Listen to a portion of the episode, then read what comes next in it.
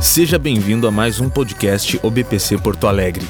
Acompanhe todas as novidades nas nossas redes sociais: Facebook barra Igreja Poa, Instagram arroba OBPC underline Poa. Então estamos na nossa sétima noite, o sétimo dia da campanha e estamos falando de uma jornada com Jesus, uma jornada 2020 com Cristo e ah, o tema dessa noite é uma caminhada com Cristo. Em uma caminhada com Cristo nós precisamos ter visão. Ah, o texto base está no Evangelho de Lucas, no capítulo de número 24, no versículo de número 23. É o mesmo texto de sempre, nós estamos lendo ele aos poucos, não é? E, e diz assim, Lucas 24, 23. E não acharam o corpo dele. Voltaram e nos contaram que tinham tido uma visão de anjos que disseram que ele está vivo. Este esta foi a palavra dos dois discípulos que estavam a caminho de Emaús para o viajante que deles se aproximou e que eles não sabiam que era Jesus. E eles então uh, fizeram esse comentário com, com o viajante, com Jesus, a respeito uh, do que havia acontecido com as mulheres. As mulheres haviam relatado que elas tinham estado no sepulcro e elas tinham tido, segundo eles, visões de anjos. Anjos apareceram para essas mulheres.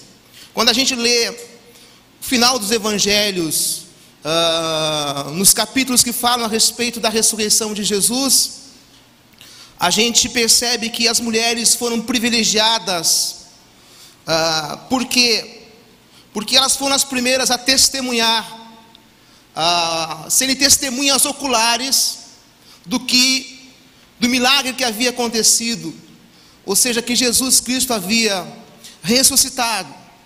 E elas ficaram profundamente impactadas com o que viram, até com medo, até assustadas.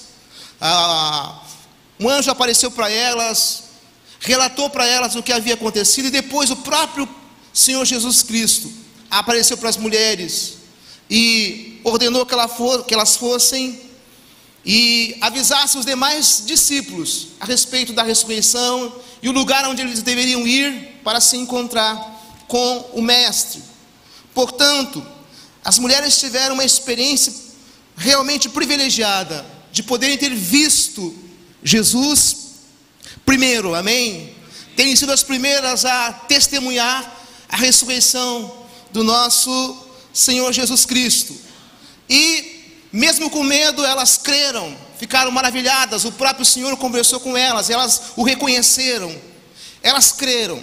Mas, queridos, ah, nós temos um desafio como igreja hoje, um pouco diferente do desafio dessas mulheres, porque nas palavras do próprio Senhor Jesus a Tomé, uh, o Senhor disse: Tomé, uh, tu vistes crestes, mas bem-aventurados são os que não viram e creram. E o nosso o nosso desafio, nós somos desafiados como igreja hoje, diferente dessas mulheres, porque elas foram testemunhas oculares, elas viram o Senhor Jesus. Os próprios discípulos depois viram Jesus. Tomé teve a chance de tocar no, no, no, na, no lado onde a, a, lança transpassou Jesus. Ele teve a oportunidade de tocar nas, a, aonde os cravos transpassaram Jesus. Mas nós, como igreja, nós não tivemos tal privilégio. Nós somos, nós somos daqueles que não viram, mas cremos, amém? O Senhor Jesus disse: Bem-aventurado são os que não viram e creram. Nós encontramos na Bíblia é, muitas experiências que homens e mulheres tiveram com o Senhor, experiências sobrenaturais. Nós temos, por exemplo, a experiência que Jacó teve com Deus, uma experiência sobrenatural. Nós sabemos que Jacó, ele era neto de Abraão, ele era filho de Jacó, é, de Isaac. Ele tinha na família dele um histórico de fé. Mas quando a gente acompanha o início da caminhada de Jacó, a gente descobre que ele era um homem que não cria, ele era um homem que não tinha fé. Até o momento em que, estando em fuga do seu irmão Esaú, ah, ele chega a Betel, ele dorme em Betel, ele tem um, um sonho, e nesse sonho então ele tem uma experiência fantástica, aonde ele vê os céus abertos, uma escada e os anjos que subiam e desciam, e ele pôde ter essa experiência.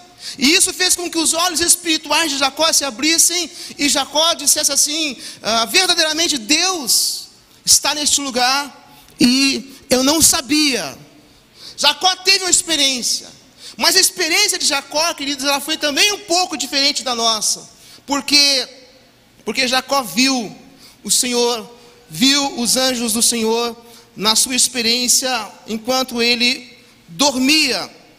Ah, ainda que essa experiência de Jacó, ela contribuiu para que Jacó cresce, porque a partir daquele momento ele passou a caminhar pela fé, ele passou a se mover pela fé, mas ele não precisou, ele não necessitou enxergar naquele momento pelos olhos da fé, ele viu, ainda que em sonho, mas ele viu o Senhor uh, através dos seus olhos carnais, dos seus olhos físicos.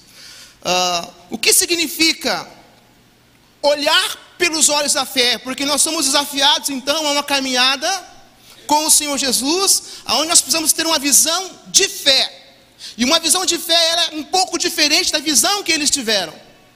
Porque a visão que eles tiveram foi uma visão física. Eles enxergaram mesmo. Eles foram testemunhas oculares mesmo.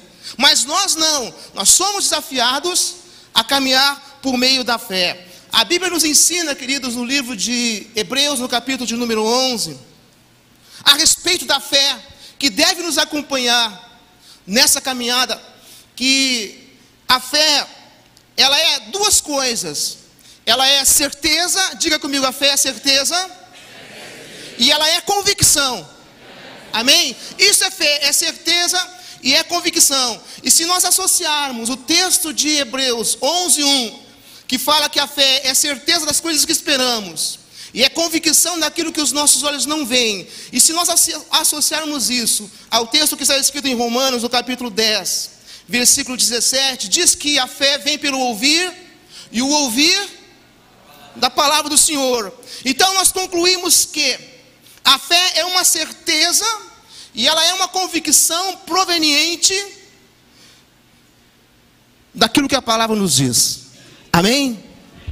Isso é fé, certeza e convicção, mas não é certeza e convicção baseado em qualquer coisa, é certeza e convicção baseado na palavra do Senhor para nós, amém? Isto então é fé, não é crer por crer, fé não é crer por crer, fé não é viver por fé, é uma visão de fé, como nós costumamos falar no nosso evangeliquez, não é um olhar com, pelos olhos da fé, uh, não é crer por crer, não é ser apenas uma pessoa otimista, não é porque a gente acha que às vezes a gente fica repetindo, às vezes, não, vai, vai dar certo, não é? vai, vai funcionar, é, e acha que isso é fé. Às vezes uma visão de fé, ela se revela exatamente no contrário, porque fé como é a certeza? Ela é uma convicção baseada no que o Senhor nos diz, no que a palavra do Senhor nos diz, diante dos fatos, diante dos acontecimentos que nos cercam. Nós somos cercados ao longo da caminhada por fatos, por acontecimentos. E nós precisamos ter uma visão de fé em relação a essas coisas, tanto aos fatos, tanto aos acontecimentos, como ao, ao desfecho dessas coisas. E essa visão de fé que nós temos que ter em relação ao desfecho dessas coisas, ela tem que ser baseada no que a palavra do Senhor nos diz, amém? E isso nem sempre é algo positivo, às vezes pode ser algo negativo. Às vezes pode ser algo negativo, porque às vezes a gente é desafiado a dizer que vai dar certo, isso é positivo, e muitas vezes nós achamos que, que, que, que viver pela fé, que ter uma visão de fé a respeito de tudo a respeito do desfecho de uma enfermidade, do desfecho de, de um problema, é dizer que Deus vai operar, que Deus vai agir, mas às vezes também viver por fé é dizer que não vai dar certo, é dizer que não vai funcionar, por causa da convicção e da certeza que a palavra de Deus nos dá sobre essas coisas, amém? Nem viver por fé não é sempre ser positivo. Viver por fé, enxergar as coisas através da fé, é enxergar as coisas através de uma convicção que Deus nos dá por meio da Sua palavra. Por meio da Sua palavra. E muitas vezes a palavra de Deus, em relação a determinados acontecimentos, ela é boa, ela é ótima, ela é agradável. E às vezes ela não é. Não importa. A convicção tem que continuar igual para dizer que vai dar certo e para dizer que não vai dar certo. Para dizer que, que, que vai conseguir e para dizer que não vai conseguir. Não importa. O importante é que tudo esteja baseado e fundamentado no que a palavra do Senhor nos diz, quando nós nos depararmos com os eventos uh, que nos cercam. Nós temos um exemplo, por exemplo, de de Moisés, Números capítulo de número uh, 14. Deus havia dado uma palavra para Moisés e Deus havia dado uma palavra em relação ao povo, porque o povo tinha ouvido o relato dos espias e o povo não tinha crido, o povo tinha murmurado e eles pensaram até em retornar para o Egito. Isso entristeceu o Senhor, isso irou o Senhor ao ponto de Moisés ter que interceder a Deus pelo povo, porque Deus queria simplesmente destruir o povo. E o Senhor disse para Moisés que ele não ia com o povo. O Senhor disse para Moisés: Olha, eles não vão poder entrar na terra, eles vão ter que ficar peregrinando pelo deserto até que essa geração de incrédulos pereça no deserto. E a palavra que o Senhor deu para eles é o seguinte: voltem e comecem a caminhar de novo no deserto. Mas o texto diz que os filhos de Israel ficaram desesperados porque eles estavam muito próximos da terra. E eles disseram assim: ó, subamos os montes e vamos conquistar a terra que o Senhor deu para nós. E nesse momento, então, diante dessa circunstância na caminhada, Moisés viu aquilo e pela fé Moisés deu uma palavra para eles. E a palavra que Deus deu para eles, através de Moisés, não era uma palavra otimista, mas era uma palavra de fé, amém? Era uma convicção que Moisés tinha, baseado no que Deus havia lhe dito. E que a convicção que Moisés tinha, baseado no que Deus havia lhe dito, é a seguinte: não vão, porque eu não vou. Porque a gente acha que palavra de fé é só coisa otimista. A gente só acha que pela fé vai dar certo, vai funcionar, vai que dá e às vezes não é. E Moisés disse: ó, não façam isso, porque Moisés viu.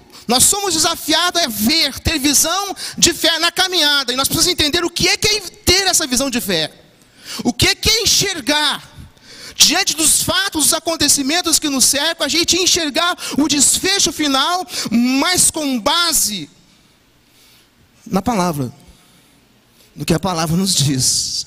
Amém? E, que seja bom ou não seja bom, isso é enxergar pelos olhos da fé. E pelos olhos da fé Moisés enxergou, porque o Senhor tinha dito para ele: eles não vão entrar. Mas eles disseram: nós vamos.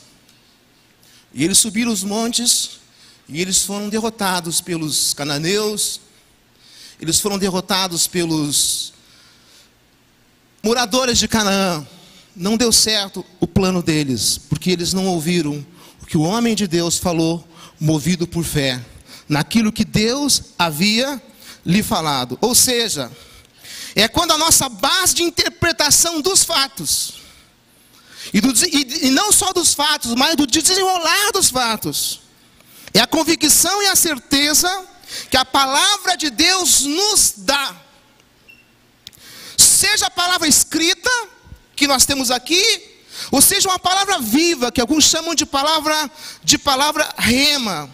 Nós temos, por exemplo, o exemplo de Pedro, quando Pedro andou sobre as águas, certo? Pedro se moveu sobre as águas, mas a gente sabe que Pedro não tomou nenhuma atitude antes que o Senhor liberasse para ele uma palavra. Amém? Sobre a palavra do Senhor, a palavra que Jesus disse para Pedro, e foi uma palavra bem pequenininha, foi simplesmente: vem, certo? Amém? Vocês estão aí? Foi vem. E esse vem de Jesus gerou o que? Gerou certeza e gerou convicção em Pedro. Amém?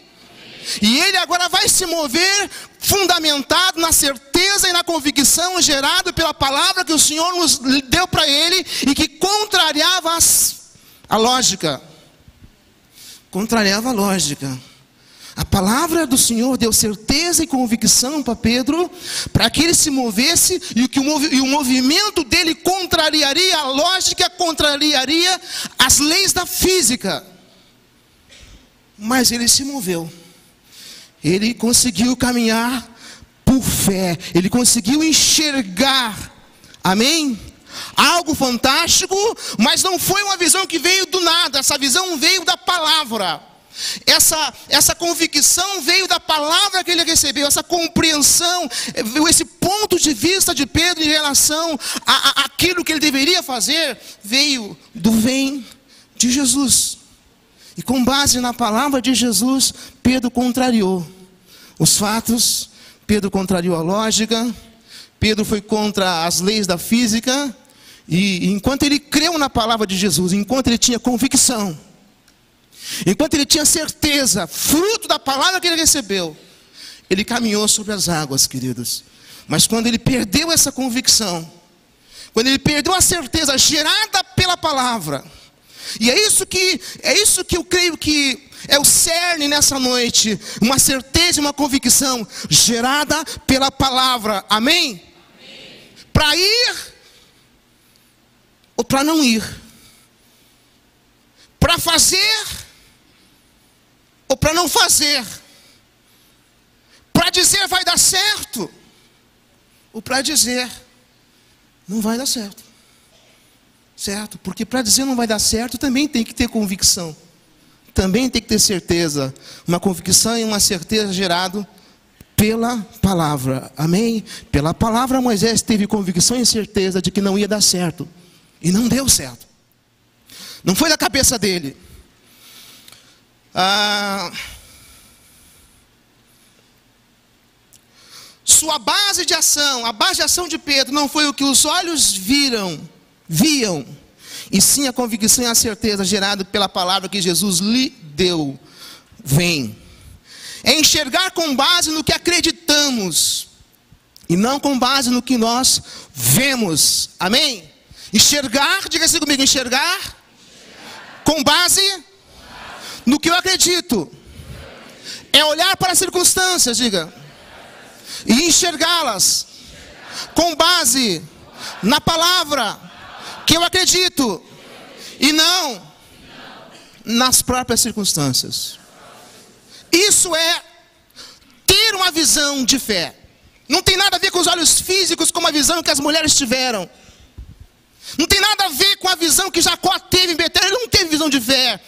Porque o apóstolo diz que aquilo que é, é fé no que se vê, não é fé. Fé no que se vê não é fé.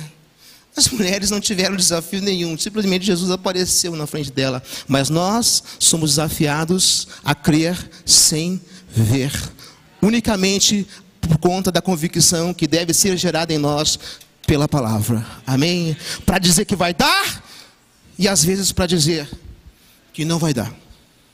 Amém? Ah, é enxergar então com base no que acreditamos e não o que os olhos veem. No que acreditamos que nos é revelado pela palavra. Pela palavra, irmãos. Nossa fé é fundamentada, é uma convicção fundamentada na palavra. Por que essa ênfase na palavra? Porque tem pessoas que têm a sua convicção fundamentada em fábulas. Tem crentes que têm uma convicção fundamentada em lenda, em sofismas, em mitos. e agem movidos por uma convicção em fábulas, agem movidos por uma convicção em mitos, agem movidos por uma coisa que não tem nada a ver com a palavra do Senhor. Não, isso não é fé. Nós precisamos nos certificar de que a nossa convicção em relação aos fatos e ao desfecho dos fatos que nos cercam, que vão cercar a nossa vida ao longo da nossa caminhada. Eles realmente, a nossa visão a respeito deles está fundamentado no que a palavra diz. E a palavra, no final, ela é a base de tudo, irmãos. A palavra do Senhor é a base de tudo para aqueles que são desafiados a crer sem ver. Como nossa campanha é uma jornada é, com Cristo, e como o assunto é uma caminhada de fé, Paulo escreveu em 2 Coríntios, versículo, capítulo 5, versículo 7, o apóstolo Paulo escreveu o seguinte: Porque andamos por fé, e não pelo que vemos. Amém? Diga assim: eu ando. Melhor, eu devo andar por fé. E não no que os meus olhos veem. É mais ou menos isso que a gente diz quando diz que a gente está olhando pelos olhos da fé. É meio esquisito, meio, meio, meio estranho. Como é que você olha pelo, olhar pelos olhos da fé é justamente andar por fé e não pelo que os olhos veem. É um, é um negócio esquisito. É porque a gente inventou essa história de olhar pelos olhos da fé não é? Mas a, a, Bíblia diz que, e o apóstolo Paulo diz que nós andamos na nossa caminhada, na nossa jornada, movidos por fé, pela convicção e uma certeza que a palavra nos dá, e não no que os olhos estão nos mostrando. Amém? Não no que os olhos estão nos mostrando. É um grande desafio, queridos. É um grande desafio. No que a palavra nos mostra. No, no desfecho que a palavra diz que vai haver e não naquilo que as circunstâncias estão dizendo para nós. Como interpretar tudo?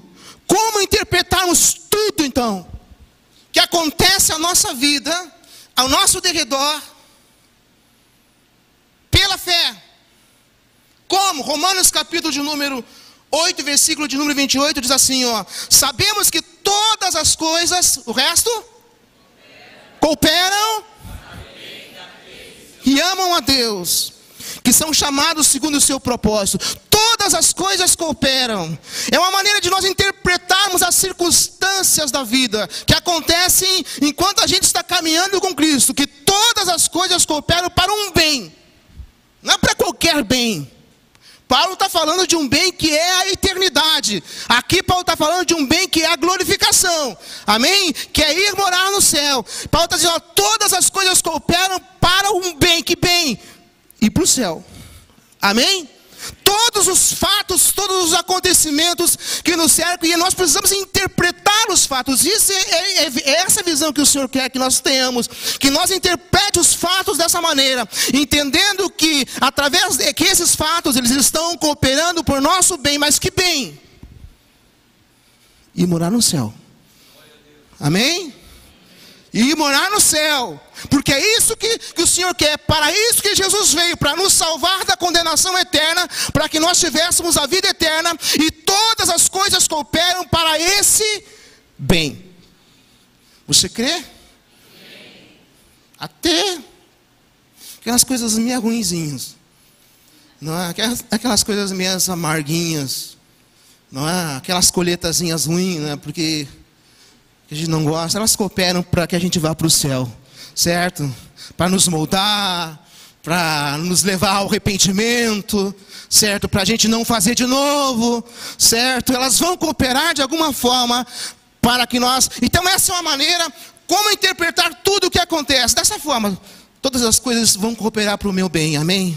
Para que eu possa morar no céu. Louvado seja o nome do Senhor. Todas as circunstâncias da vida, incluindo as pequenas provas, aparentemente inconsequentes, e os acontecimentos desagradáveis, bem como os pequenos prazeres da existência.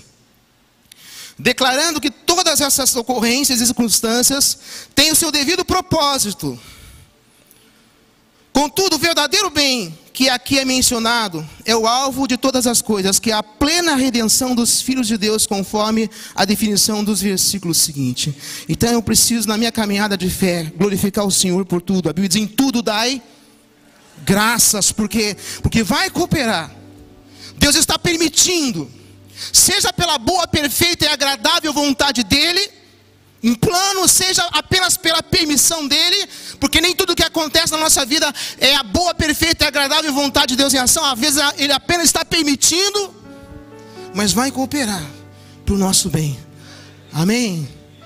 Isso é viver por fé, isso é enxergar as coisas pela fé pela certeza e pela convicção que a palavra do Senhor nos dá. A palavra está nos dizendo: todas as coisas cooperam para o bem daqueles que amam a Deus. A palavra está nos dizendo, e eu preciso agora interpretar os fatos com base na palavra.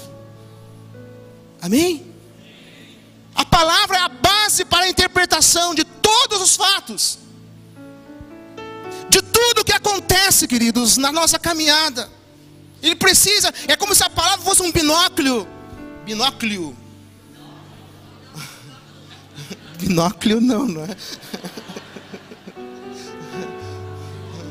Um binóculo. Como se a palavra fosse um binóculo, que coisa esquisita. E você olhasse para tudo através dela.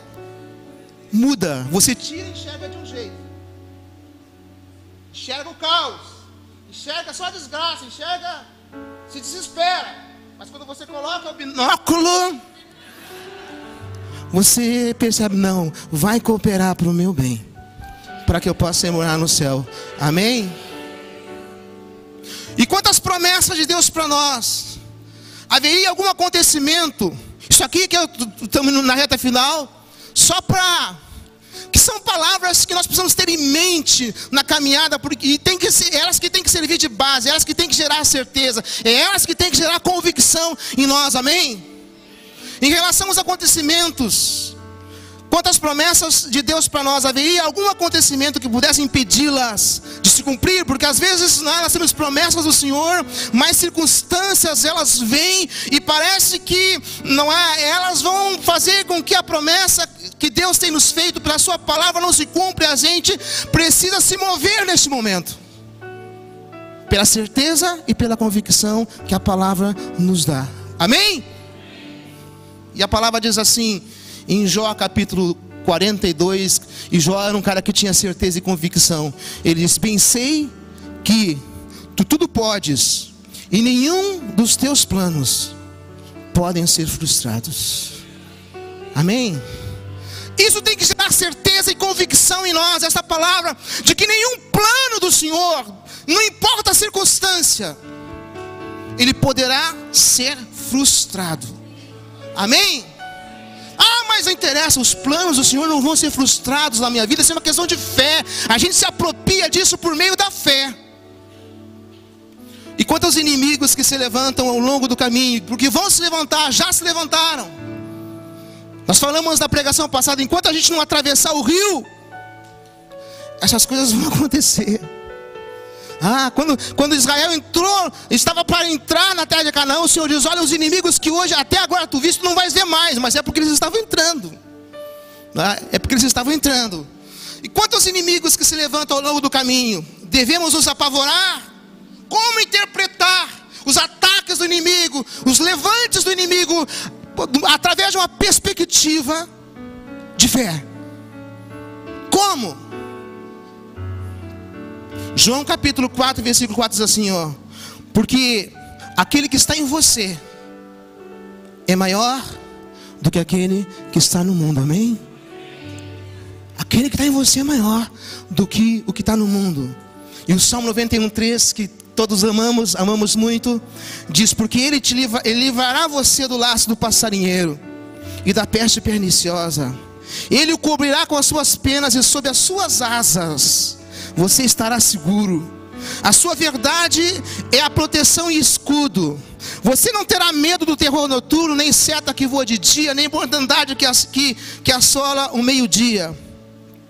Caiam mil ao teu lado e dez mil à tua direita, mas você não será atingido. Essa palavra tem que gerar convicção, amém? Essa palavra tem que gerar certeza em nós diante dos ataques do inimigo, amém? Que cairão mil ao nosso lado, dez mil à nossa direita, mas nós não vamos ser atingidos. Que nós não devemos temer terror noturno, seta que voa de dia, mortandade que assola o meio-dia, praga nenhuma chegará à nossa tenda, amém? Vamos ficar de pé. E quanto às coisas básicas da vida, porque alguns momentos a gente sabe que momentaneamente às vezes as latinhas ficam vazias. É momentâneo. A sacode só tem um grão. Plim, plim, plim, lá. Como interpretar isso através de uma perspectiva de fé? Como lidar com isso? Convicção, que certeza nós devemos ter, gerado pela palavra, e que vai determinar nosso comportamento diante disso.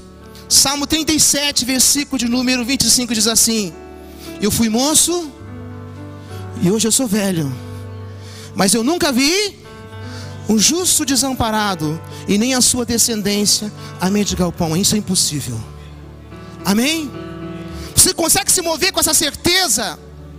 Você consegue se mover com essa convicção? Diante dos desafios da vida, o Senhor disse em Mateus 6,33: Busque em primeiro lugar o reino de Deus e a sua justiça, e essas coisas, comida, bebida, vestimenta, vos serão acrescentados. É isso que é a base da nossa fé, irmãos. E é isso, é essas palavras que são a base da nossa visão de fé em relação aos acontecimentos. E por fim, e quanto à jornada que está, e quanto ao que está por vir na jornada terrena, como nós devemos enxergar o que ainda não aconteceu? E eu concluo com esse salmo que para mim é um meu predileto. Salmo 37, versículo 5. Entrega o teu caminho ao Senhor, confia nele. Que Deus te abençoe em nome de Jesus.